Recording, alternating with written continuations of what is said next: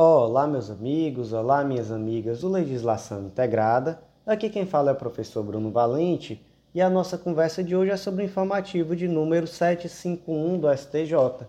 Antes de começar, fica aquele convite de sempre para você que vem sempre aqui, mas não se inscreveu ainda no nosso canal, seja no Spotify, Deezer, Apple Podcasts, Google Podcasts ou mesmo no YouTube. Também para você que ainda não ativou o sininho para ficar sabendo das notificações.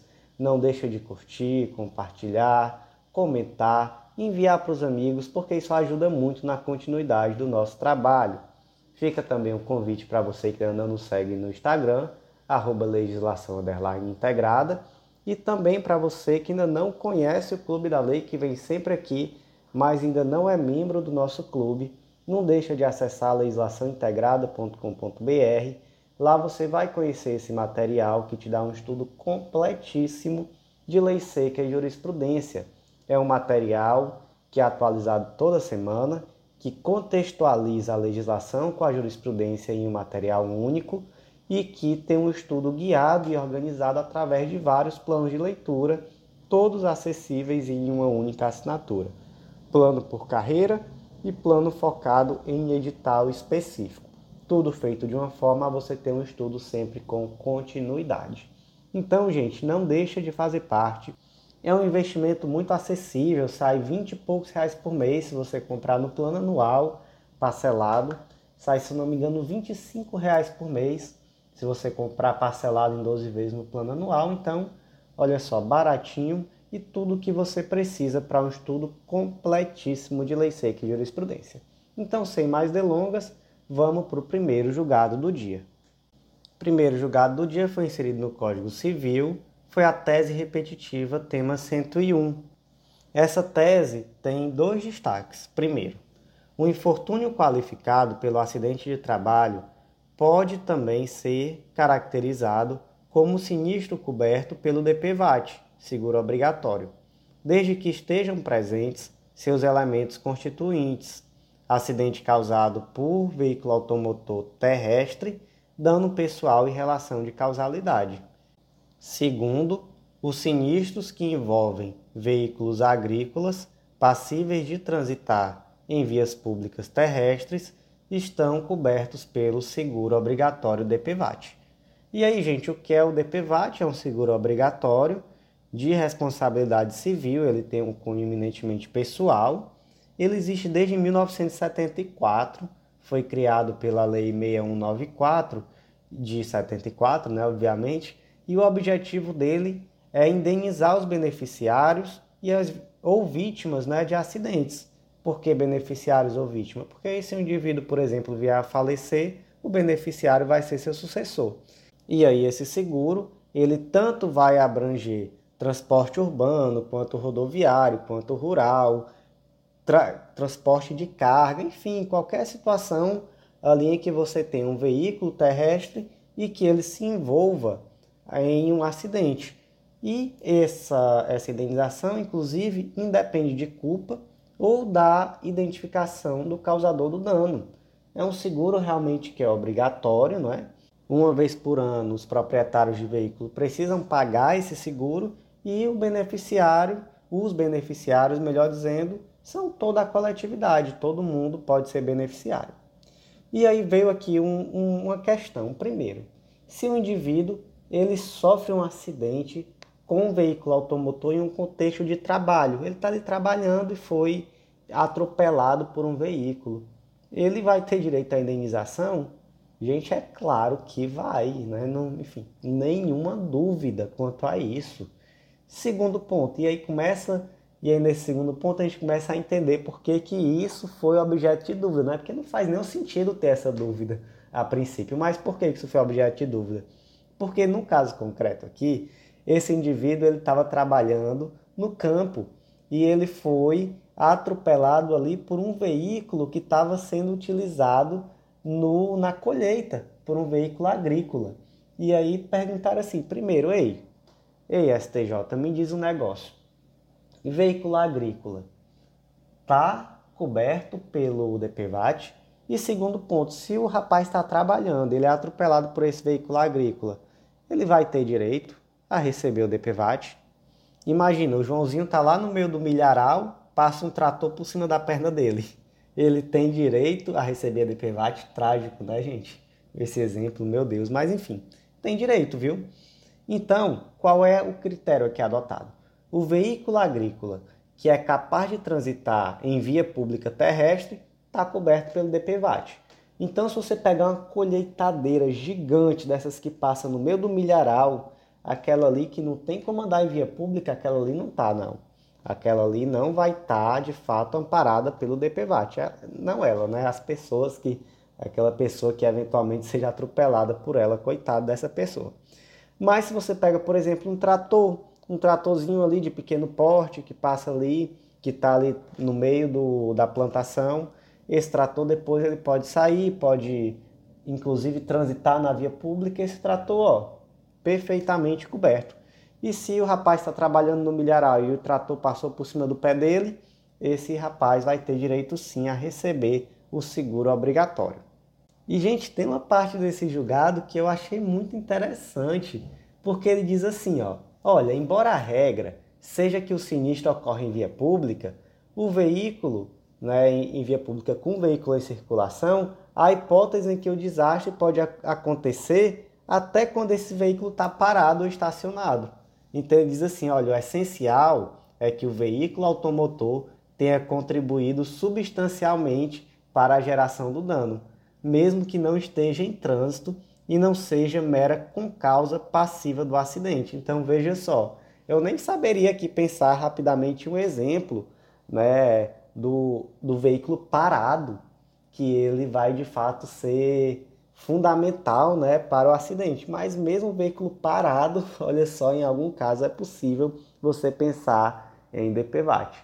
Interessante, né? Esse ponto realmente é algo nunca tinha passado, que nunca tinha passado pela minha cabeça. Um veículo parado poder é, se envolver em um acidente de trânsito.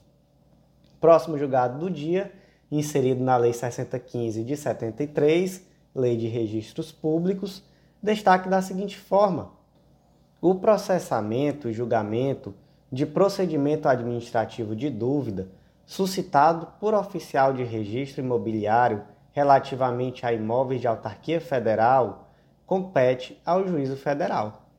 Gente, o que raios é essa suscitação de dúvida? Tá lá no artigo 198 para inciso 6 da Lei 6015.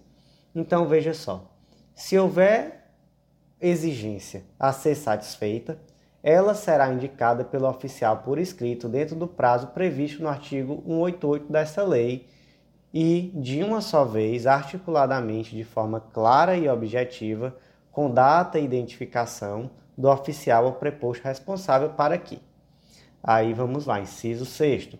Caso não se conforme ou não seja possível exigir, cumprir a exigência, desculpem, o interessado requeira que o título e a declaração de dúvida sejam remetidos ao juízo competente para dirimi-la.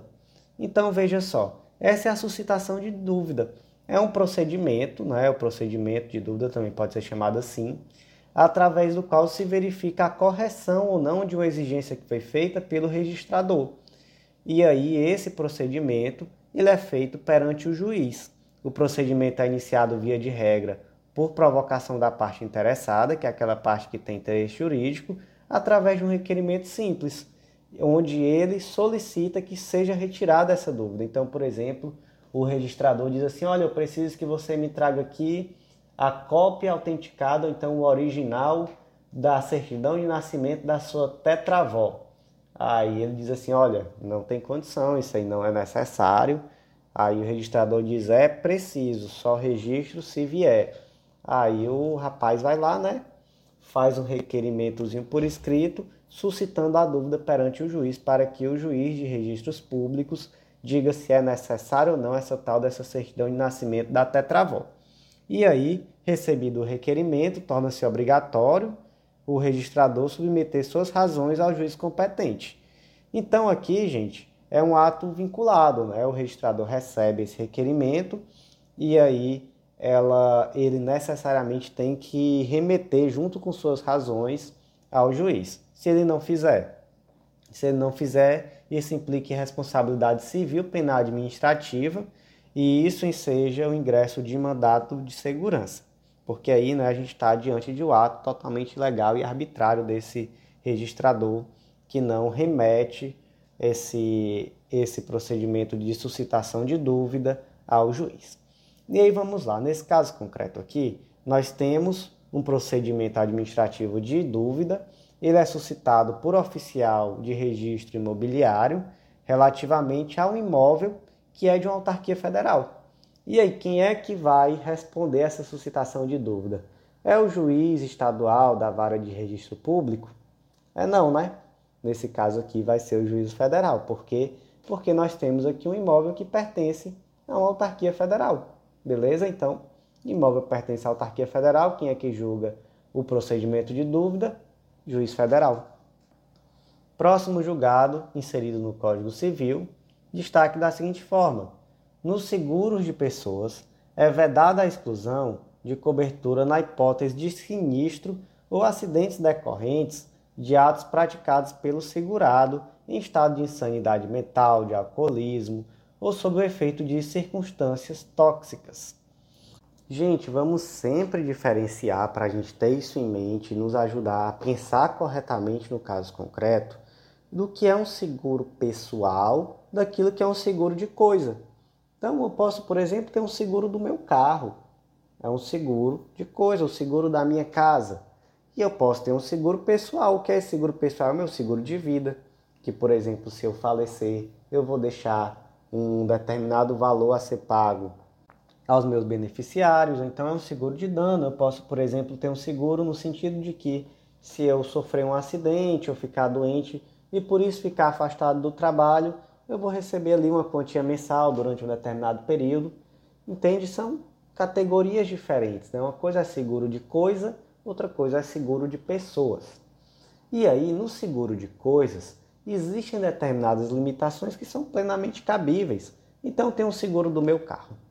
Lá na apólice do seguro pode dizer sim: olha, se o Bruno dirigir embriagado e ele bater o carro, a seguradora não vai pagar não, não vai consertar o carro não, porque essa situação dele dirigir embriagado, ele está se colocando em uma situação de risco que não é razoável que se espere que o seguro pague. Aí você diz assim, ó, faz sentido, tá bom? Agora, em um seguro de vida, em um seguro de pessoa, esse tipo de risco, ele já é um risco que é esperável. Então, não se pode retirar esse tipo de cobertura. Por exemplo, Bruno está dirigindo embriagado. Bruno não, né? Porque Bruno não vai fazer isso. Joãozinho estava dirigindo embriagado. Joãozinho bateu o carro e faleceu, bateu as botas. E aí, Joãozinho, vai ter direito a seu seguro de vida? Vai ter direito, gente. E se tiver escrito lá na, na pólice do seguro dizendo que Joãozinho não tem direito porque há uma exclusão da cobertura por ele estar dirigindo embriagado? E aí?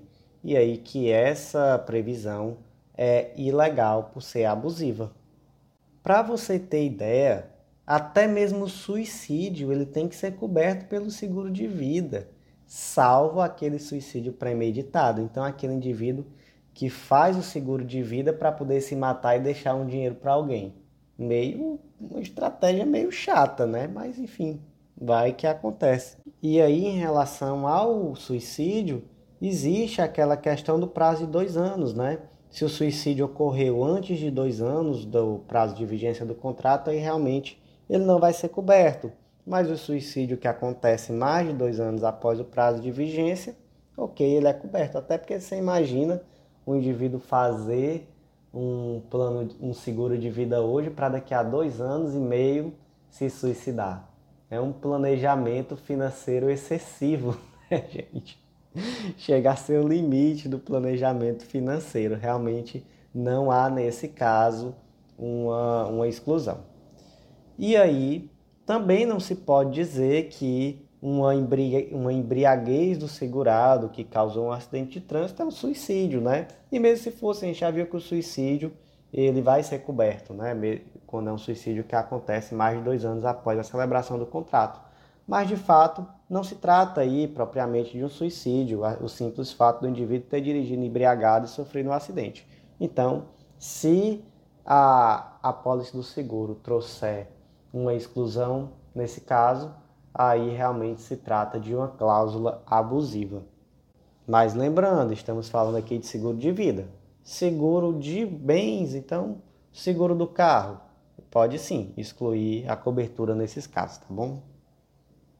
Próximo julgado do dia inserido no Código de Processo Civil, destaque da seguinte forma: o indeferimento da petição inicial, quer por força do não preenchimento dos requisitos exigidos nos artigos 319 e 320 do CPC de 2015, quer pela verificação de defeitos e irregularidades capazes de dificultar o julgamento do mérito, reclama a concessão de prévia oportunidade de emenda pelo autor, nos termos do artigo 321 do Código de Processo Civil de 2015.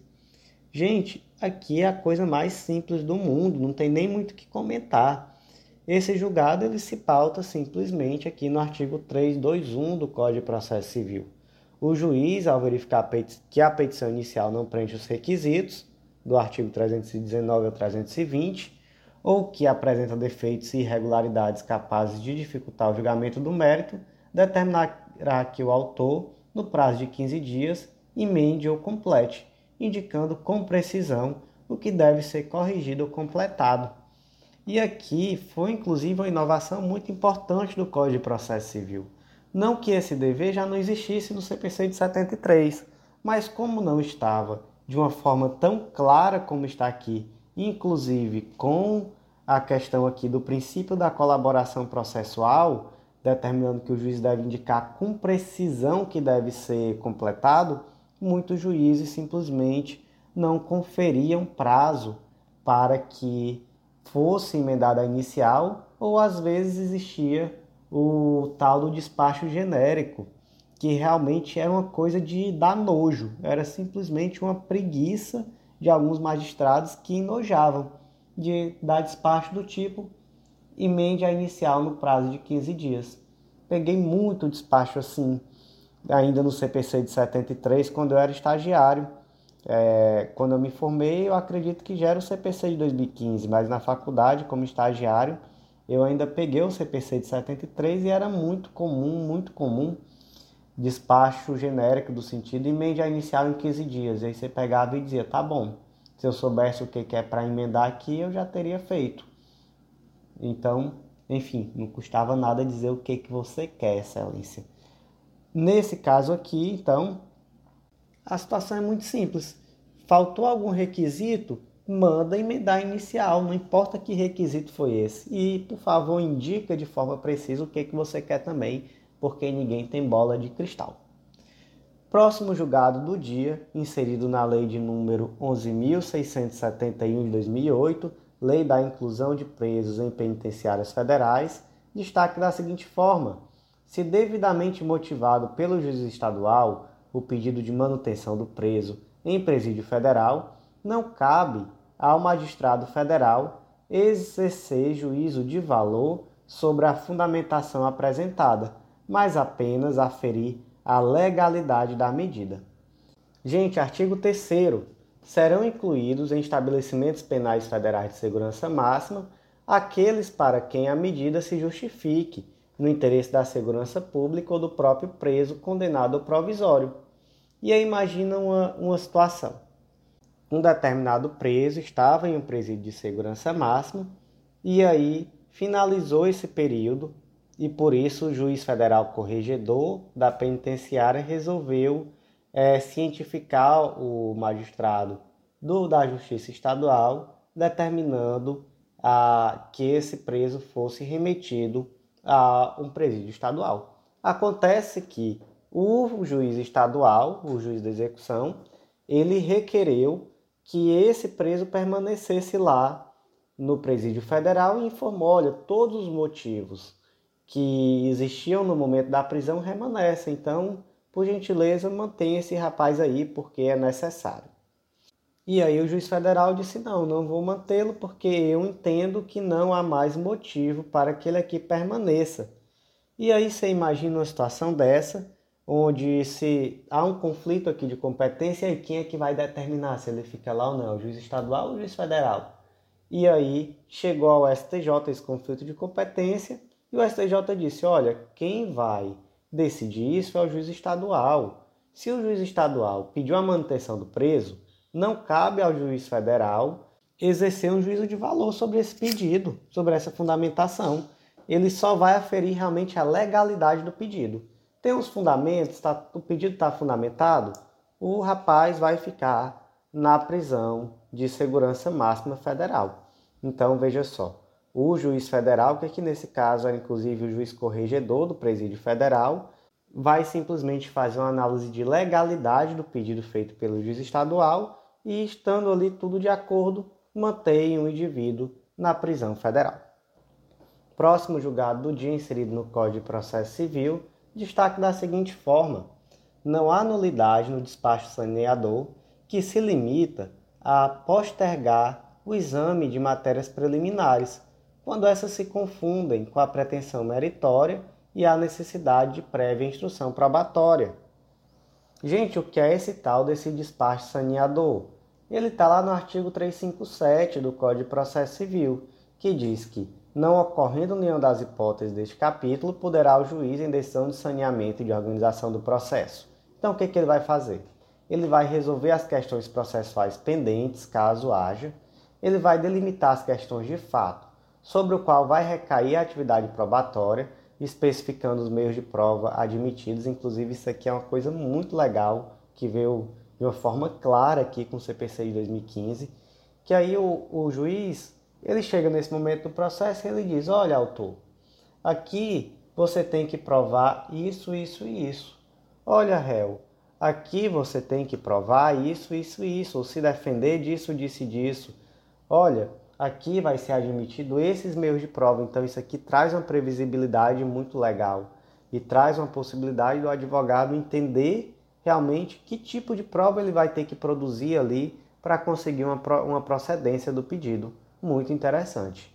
Inciso 3, definir a distribuição do ônus da prova.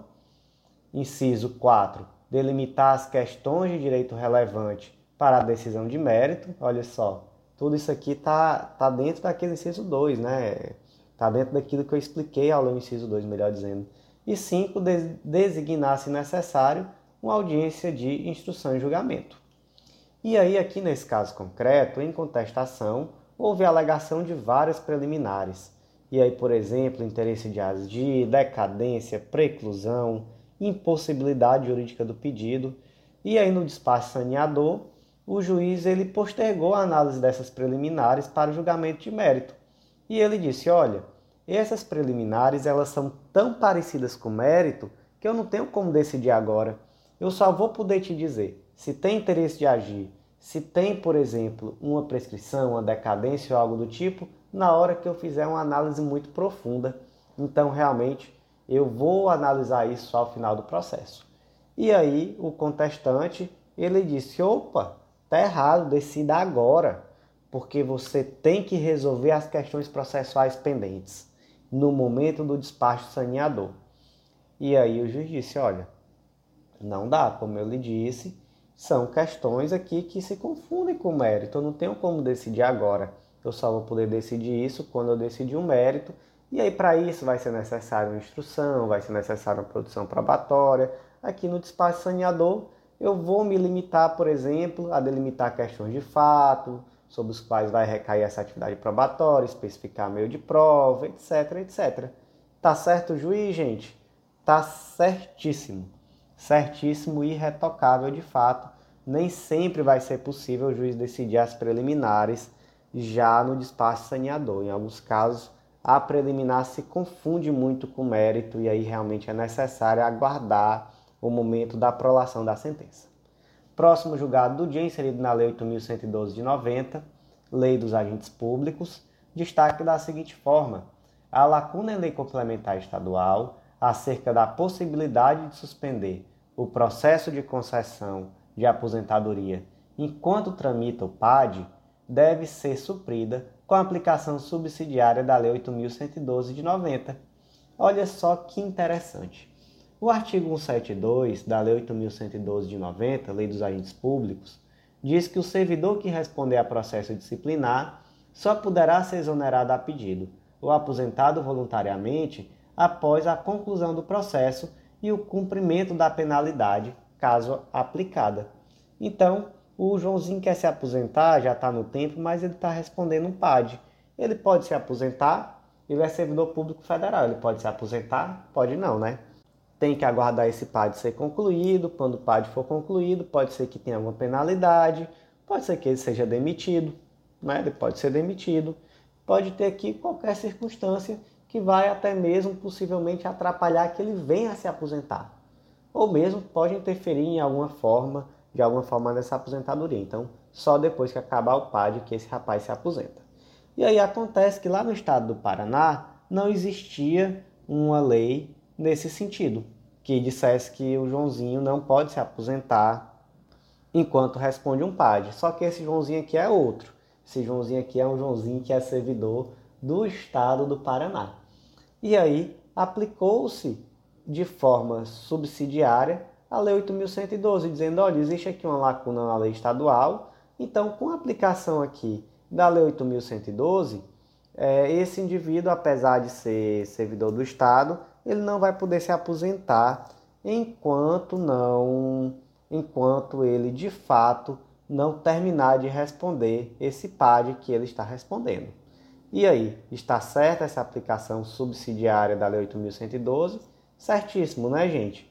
Pode sim, inclusive, a Lei 8.112 ela é sim aplicada de forma subsidiária aos servidores públicos, sejam estaduais, federais.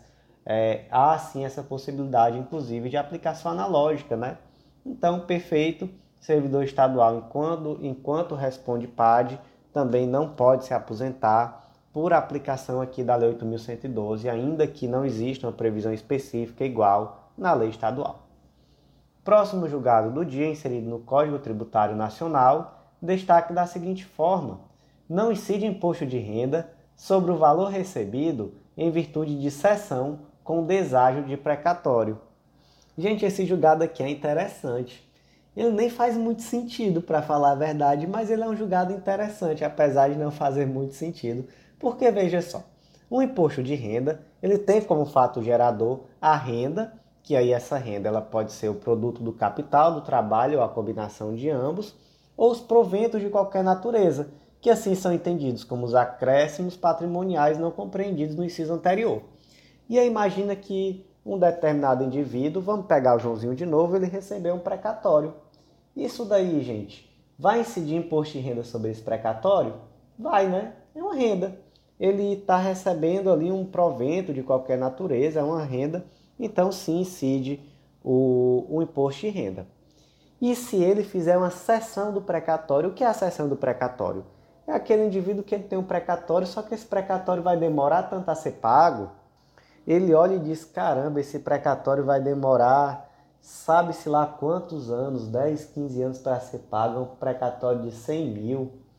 Aí ele vai lá em uma empresa, que seja, em um terceiro, e diz: Olha, me compra esse precatório eu te vendo ele por 50. Quando for daqui a 10 anos, sei lá quantos anos, tu vai receber os 100 mil e ainda vai receber reajustado.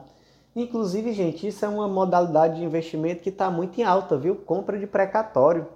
Tem gente aí, tem empresa é, prometendo lucro absurdo na compra de precatório, que aí eles compram grandes precatórios e vendem esses precatórios cotizados. Então você compra ali 1% do precatório, 1%, às vezes você compra ali um, um milionésimo por cento, porque tem precatório de bilhões de reais.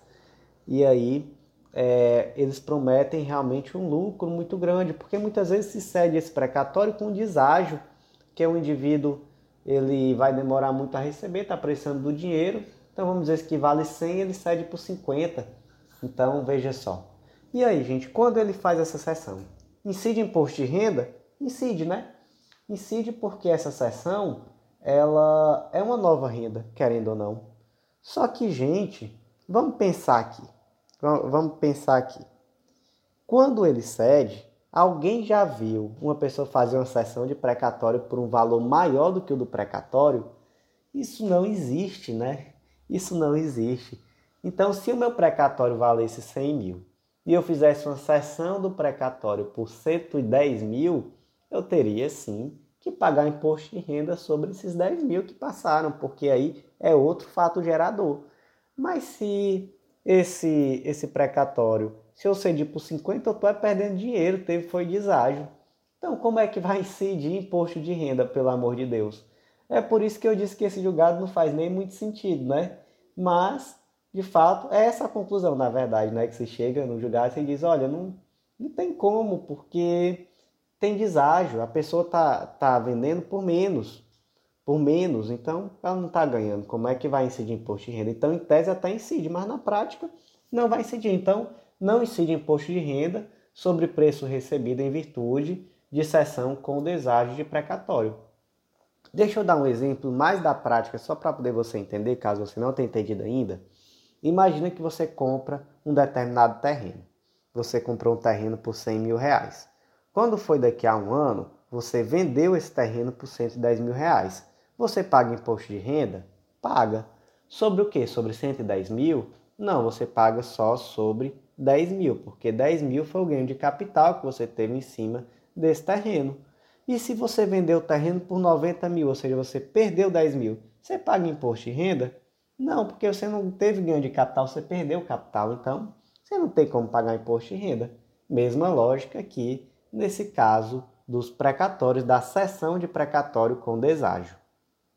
Próximo destaque do dia, inserido na Lei de Locações, destaque da seguinte forma: para a retomada da posse direta por adquirente de imóvel objeto de contrato de locação, o rito processual adequado é ação de despejo, sob pena de malferir o direito de terceiro que regularmente ocupa o bem.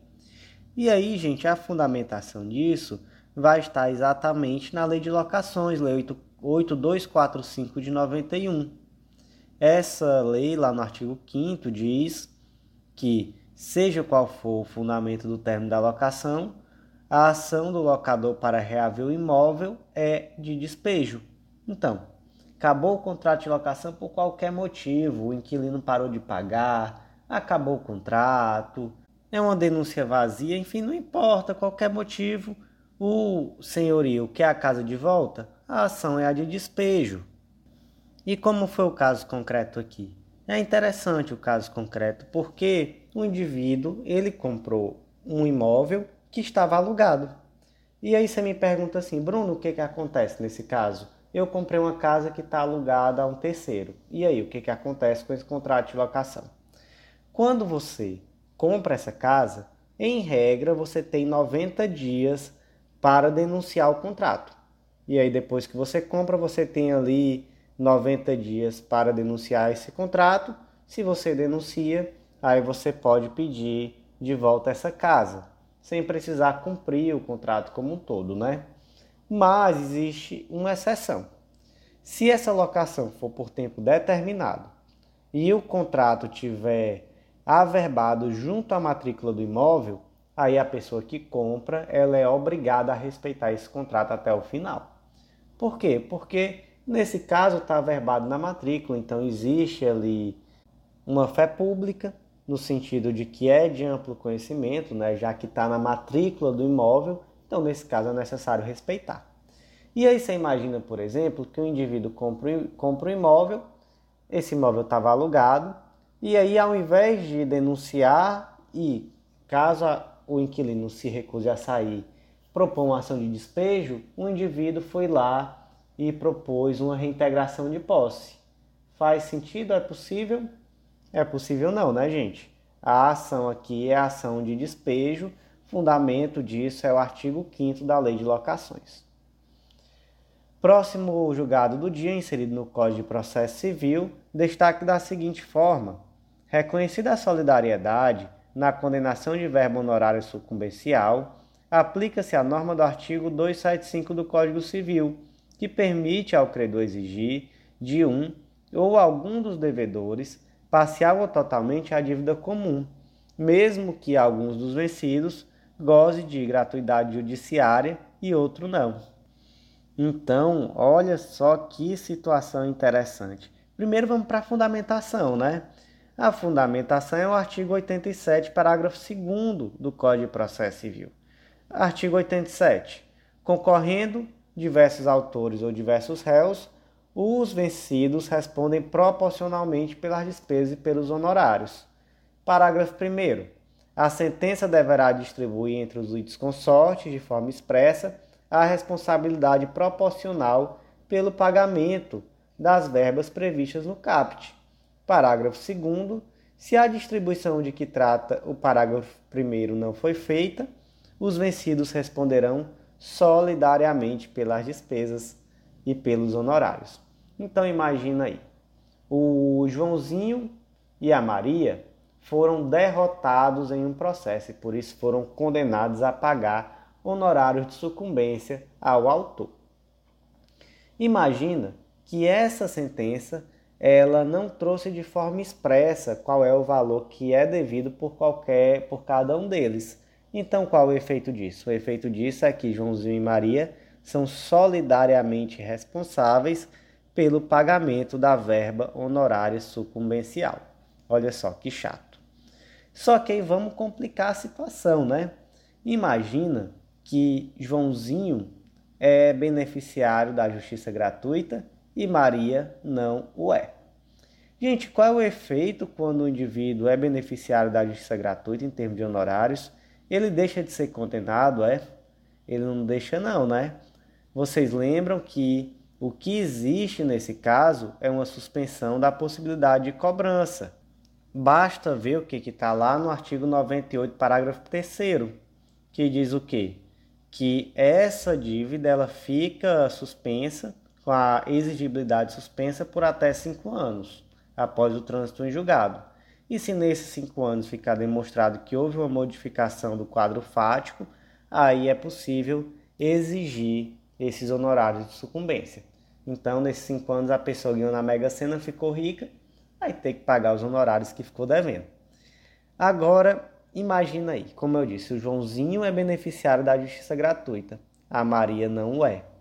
Primeiro, é possível cobrar de um, do outro ou dos dois, né? Não é uma solidariedade?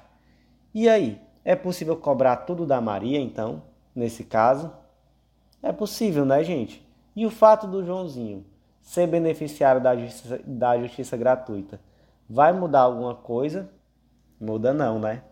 Então, em qualquer caso, nessa situação concreta aqui, o indivíduo vai poder, que foi vencedor na ação, vai poder escolher se vai cobrar de um, do outro ou dos dois. E o valor completo de qualquer um deles.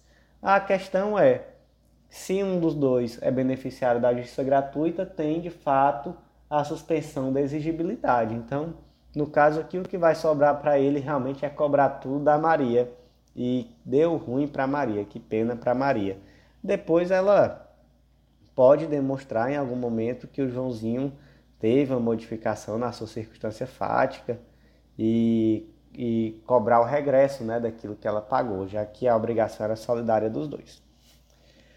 Próximo julgado do dia, inserido no Código do Processo Civil, destaque da seguinte forma: ante o consagrado princípio pade nullité sangrif, ou seja, não há nulidade sem dano, deve-se demonstrar o efetivo prejuízo para comprovar a nulidade processual pela falta de intimação para participar de audiência que reconduziu o anterior curador. Então vamos lá, como é o caso concreto aqui? O, o indivíduo, vamos dizer assim, o, o João era curador da Maria, e aí o João em algum momento foi destituído e o Pedro passou a ser curador da Maria.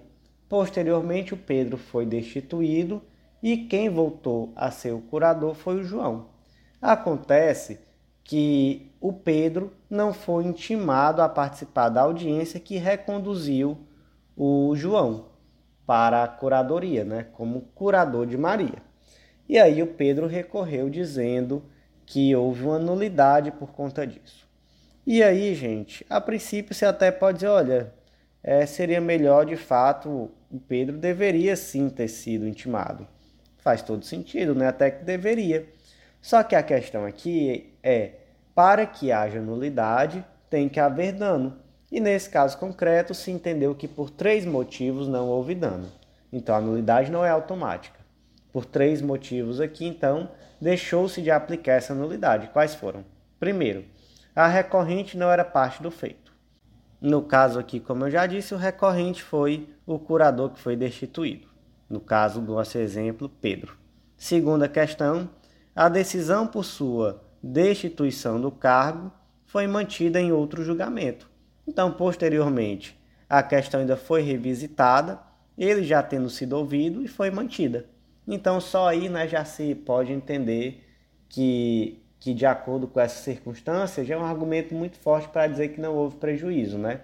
E terceiro, a ocorrência não trouxe prejuízo porque autorizada a adotar as medidas correspondentes aos poderes que lhe foram otorgados por meio de documento lavrado pela interditanda.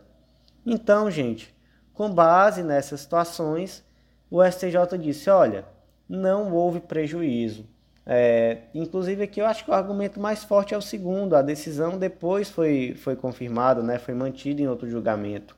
Então, não havendo prejuízo, realmente não há como você declarar nulidade, ainda que de fato né, seria mais correto a intimação do curador para participar da audiência em que ele foi destituído, sim. Próximo julgado do dia, inserido no Código de Processo Civil, destaque da seguinte forma: é admissível recurso cuja petição é impressa, assinada manualmente por causídico constituído nos autos e digitalizada, e o respectivo peticionamento eletrônico é feito por outro advogado sem procuração. Olha que situação interessante, não é, gente? Que situação mais interessante. Porque veja só, trata-se aqui de um processo eletrônico. Então, o que é a regra? A regra é que a assinatura no processo eletrônico é uma assinatura digital, né? É aquela assinatura que você faz com token. E aí você junta o processo. E aí quem é que assina? Quem assina é o advogado que está constituído. Essa é a regra. Só que o que, que aconteceu aqui? O advogado constituído ele assinou a petição, manuscrito. Essa petição foi digitalizada e quem juntou e colocou a assinatura eletrônica foi um outro advogado aleatório que não estava constituído na procuração.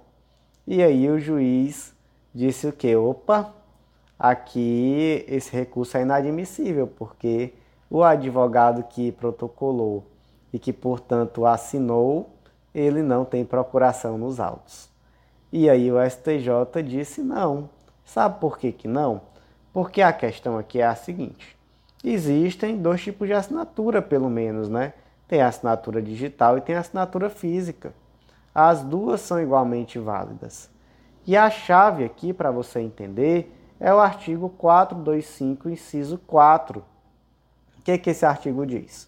Que fazem a mesma prova que os originais as cópias reprográficas de peças do próprio processo digital declaradas autênticas pelo advogado sob sua responsabilidade pessoal, se não lhes for impugnada a autenticidade. Então veja só. Esse advogado que juntou, na verdade, o que ele está fazendo na hora que ele, que ele juntou nesse caso concreto é dizendo: olha, esse documento aqui que eu estou juntando é original. De acordo com o Código de Processo Civil, aquilo que eu junto no processo tem uma presunção de que é um documento legítimo, que é um documento que faz a mesma prova do documento original. E aí, se você quiser impugnar, o que você pode fazer é dizer que a assinatura do outro advogado, que está lá manuscrita, é uma assinatura falsa. Se você for por aí, tudo bem, dizer, olha, essa assinatura aí é falsa. Mas se você não for por aí, não. Por quê? Porque eu dei fé pública aqui a esse documento, que é um documento original, e a assinatura aqui foi uma assinatura manuscrita. Então tudo ok, faz todo sentido. E esse documento, ele é sim considerado um documento assinado pelo advogado que tem procuração nos autos. Próximo julgado do dia inserido no Código de Processo Civil, destaque da seguinte forma: os honorários fixados na sucumbência recíproca são independentes entre si, isto é, tratam-se de obrigações de natureza cindível, na qual o recurso de uma parte ou seu advogado não pode prejudicar o recorrente, sob pena de se majorar indevidamente a verba honorária já fixada em favor do patrono da parte contrária não recorrente, resultando em reformácio em pégios. Vamos pensar aqui na situação concreta para a gente poder entender isso aqui que foi decidido. Bora imaginar que o Aristeu propôs uma ação contra Aristeia. E aí, no final das contas, houve sucumbência recíproca. O juiz determinou ali é, a fixação de honorários por equidade e aí essa fixação foi foi sucumbência recíproca, né? Cada um deveria pagar esse valor por equidade ao outro advogado, ao advogado da outra parte. E aí só Aristeia que recorreu e recorreu dizendo o quê? Recorreu dizendo assim, olha, essa fixação aí não deveria ter sido por equidade, não. Deveria ter sido aplicando a regra geral, com base ali no percentual sobre o valor da, da condenação. E aí o juiz disse, tá certo. O juiz não, né? No caso, o tribunal disse, tá certo, é mesmo. Então vamos fazer assim, vamos fixar esses honorários sobre o, como um percentual sobre o valor da causa, mas aí vai ser para todo mundo. Então, você, Aristeia, vai ter que pagar um honorário maior ao advogado do Aristeu assim como o Aristeu vai ter que pagar um valor de honorários maior ao advogado da Aristeia. Só que olha só a loucura. O Aristeu não recorreu. Quem recorreu foi Aristeia. E Aristeia teve a sua própria situação piorada. Por quê? Aristeia recorreu aqui, na verdade, em um recurso que o interesse era do advogado dela para ele receber um honorário de sucumbência maior. E ele conseguiu. Só que para isso o tribunal determinou que a Aristeia, que recorreu, unicamente ela, teria também sua situação piorada, tendo que também pagar um honorário, um valor maior a título de honorário de sucumbência ao advogado do Aristeu. Gente, isso é possível, esse tipo de reformácio impédios em, uma, em um recurso é, específico, exclusivo de uma das partes, é não, né? Então aqui realmente o tribunal andou errado, o tribunal comeu bola que não era possível. Qual é a solução correta? Aquele que recorreu vai ter sua situação melhorada, já verificou-se, olha, é realmente aqui, Aristeia, seu advogado tem direito a receber o, um percentual sobre o valor da condenação a título de honorários, 10% aqui do valor da condenação. Show! A advogada da Aristeia se deu de bem. E o advogado do Aristeu? Em relação a ele, transitou em julgado, né? Ele não recorreu. Não houve recurso questionando. Então, em relação a ele, os honorários continuam sendo os honorários fixados por equidade, de acordo com a sentença. Próximo julgado do dia inserido na Resolução 2 de 2015 da OAB, que é o Código de Ética da OAB. O destaque ficou assim: são ilícitas as provas obtidas em acordo de delação premiada firmado com o advogado que, sem justa causa, entrega às autoridades investigadas documentos e gravações obtidas em virtude de mandato que lhe for otorgado violando o dever de sigilo profissional. Então, olha só a loucura aqui. Imagina que o advogado, ele sem nenhuma justa causa, ele ofereceu, ele delatou o antigo cliente dele. E aí, ele soube dessas coisas por quê? Por que, que ele soube que o cliente dele tinha culpa no cartório? Porque era o cliente dele.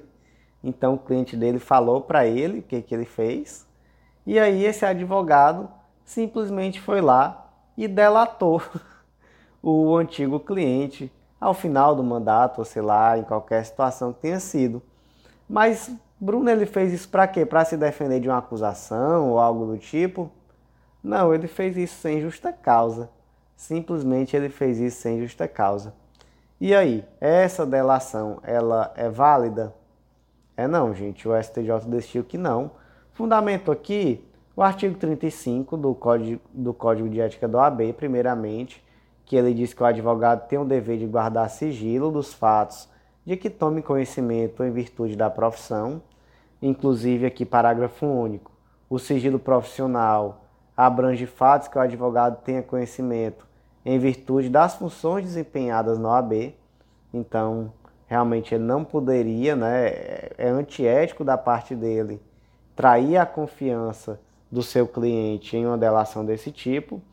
E além disso, a gente tem que pensar sempre lá na lei 14365 de 2022. Ela alterou a lei 8904, que é o Estatuto da OAB, inserindo um parágrafo lá no artigo 6 dizendo que é vedado ao advogado efetuar colaboração premiada contra quem seja ou tenha sido seu cliente, e a inobservância disso importará em processo disciplinar que poderá culminar na aplicação do disposto no inciso 3 do artigo 35 dessa lei, sem prejuízo das penas do artigo 154 do Código Penal, que pena é essa? Que crime é esse, melhor dizendo?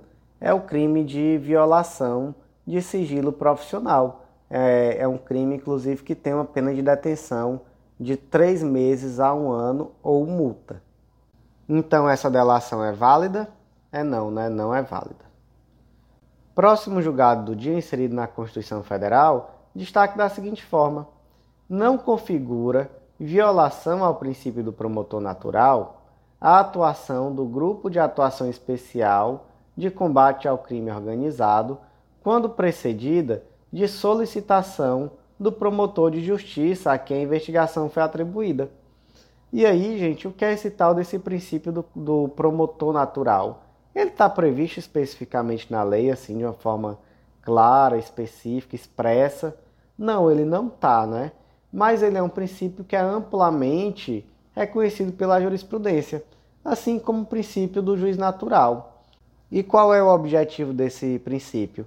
Eu diria aqui que são dois, né? Em primeiro lugar, você acaba não permitindo que seja escolhido um promotor específico para um determinado caso, e aí, com isso, você evita tanto que esse promotor que foi escolhido especificamente para acusação em um determinado caso vá atuar no sentido de proteger o indivíduo que deveria estar sendo acusado, quanto no sentido de evitar que ele persiga.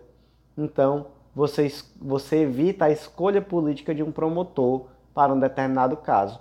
E por outro, você também evita que o promotor natural que foi escolhido pelos critérios legais para aquele caso seja afastado por qualquer questão que seja, porque aí você também poderia interferir politicamente na atuação desse promotor. Só que acontece que esse caso chegou a um promotor específico e ele requereu que, que esse processo fosse passado para o grupo de atuação especial de combate ao crime organizado. Por que, que ele fez isso?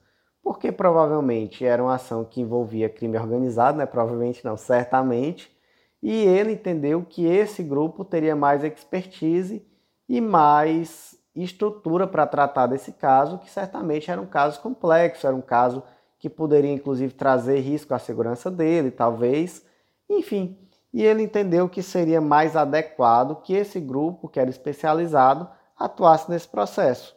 E aí, tem algum problema? Zero problema, né, gente? Zero problema. Nesse caso aqui, você tem como dizer que houve uma nulidade por ofensa ao promotor natural? Tem não, tá? Então, nesse caso, não há nulidade nenhuma, tá tudo ok. Próximo julgado do dia, inserido na Lei de Interceptação Telefônica, Lei número 9296 de 96.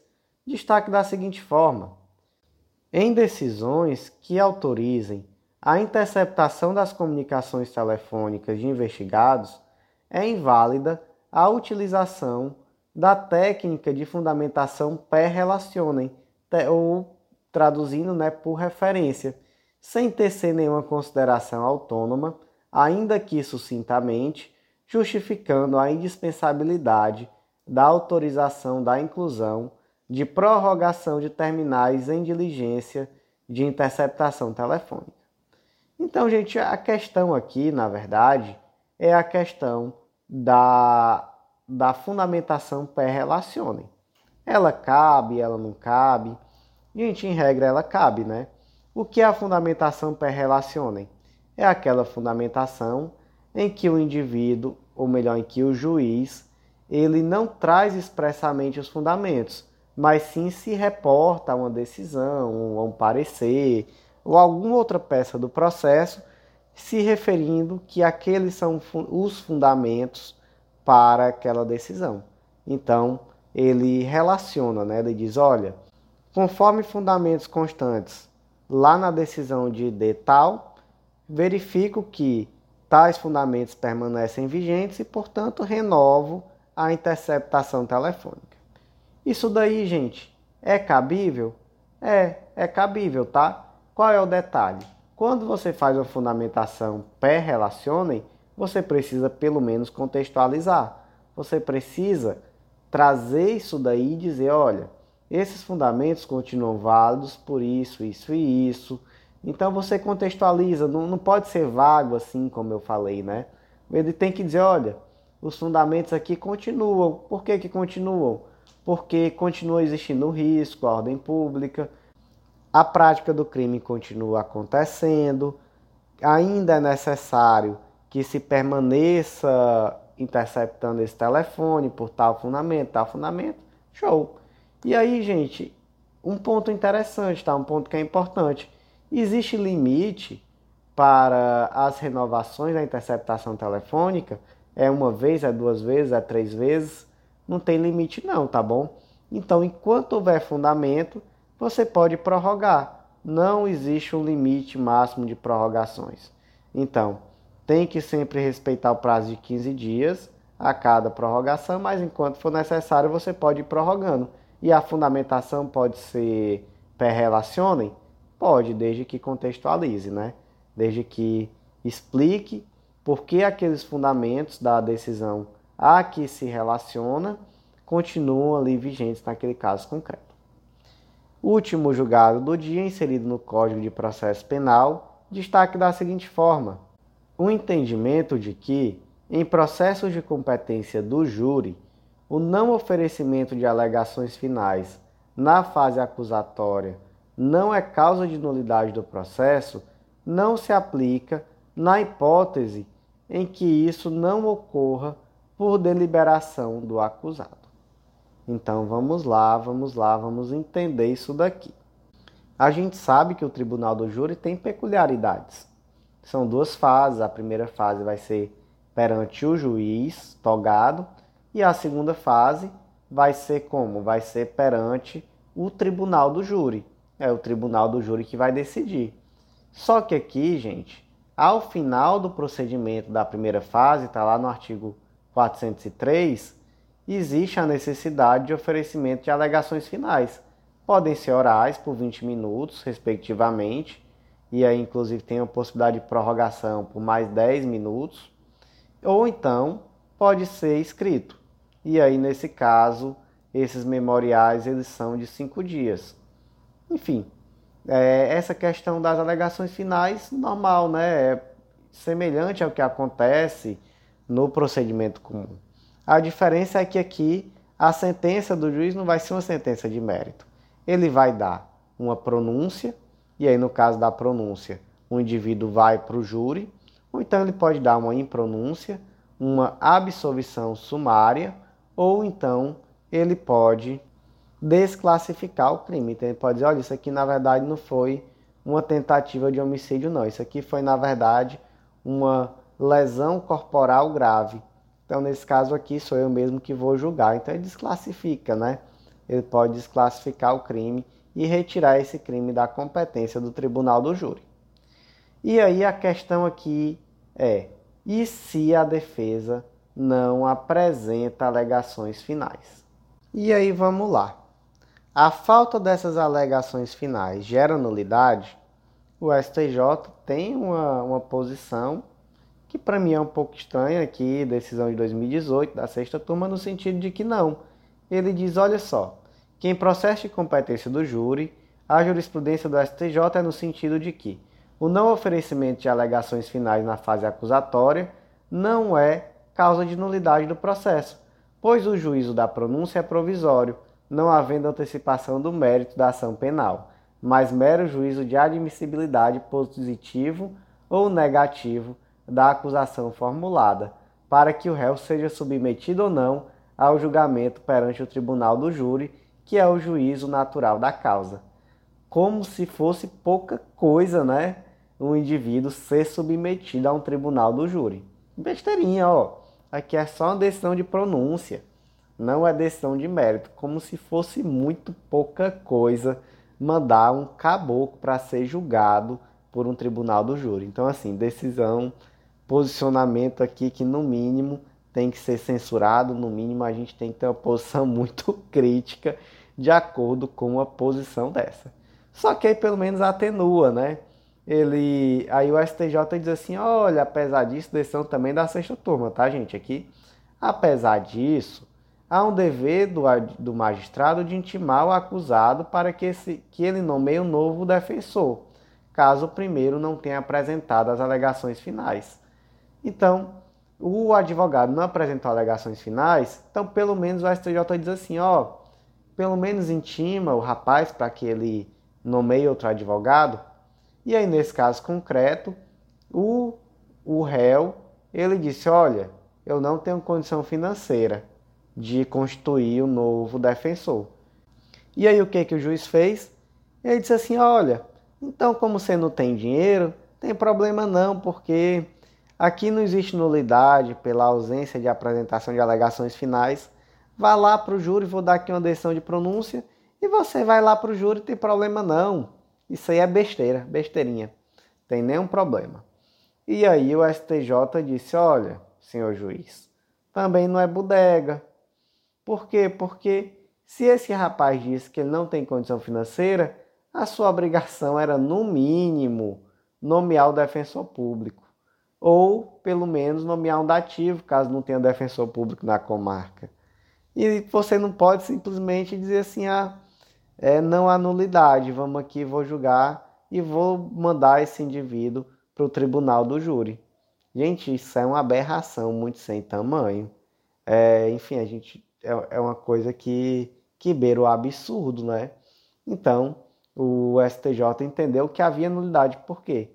porque essa falta de oferecimento de alegações finais que não gera nulidade é aquela em que o indivíduo opta por não oferecer alegações finais e não aquela em que ele deixa de oferecer porque não tem dinheiro para custear advogado.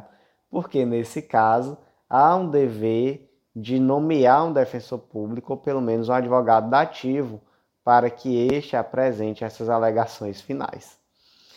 Então, gente, por hoje foi isso. Eu agradeço a você que ouviu até o final. Faça aquele convite de sempre, não deixe de acessar legislaçãointegrada.com.br, conhecer o Clube da Lei, um clube de membros que vai te dar acesso a todos os nossos materiais de lei seca e jurisprudência, vai organizar teu estudo, te dá um material super atualizado, que é atualizado toda semana, e te dá planos de leitura que te permitem continuidade. Então, tudo o que você precisa para um estudo muito legal, muito completo de lei seca e jurisprudência e que com certeza vai te ajudar a melhorar teu nível para você conseguir ser competitivo e ter tua aprovação no concurso que você quer, ou mesmo também para te ajudar a ser um profissional atualizado, a, a te ajudar a ter uma atuação profissional realmente de excelência como deve ser.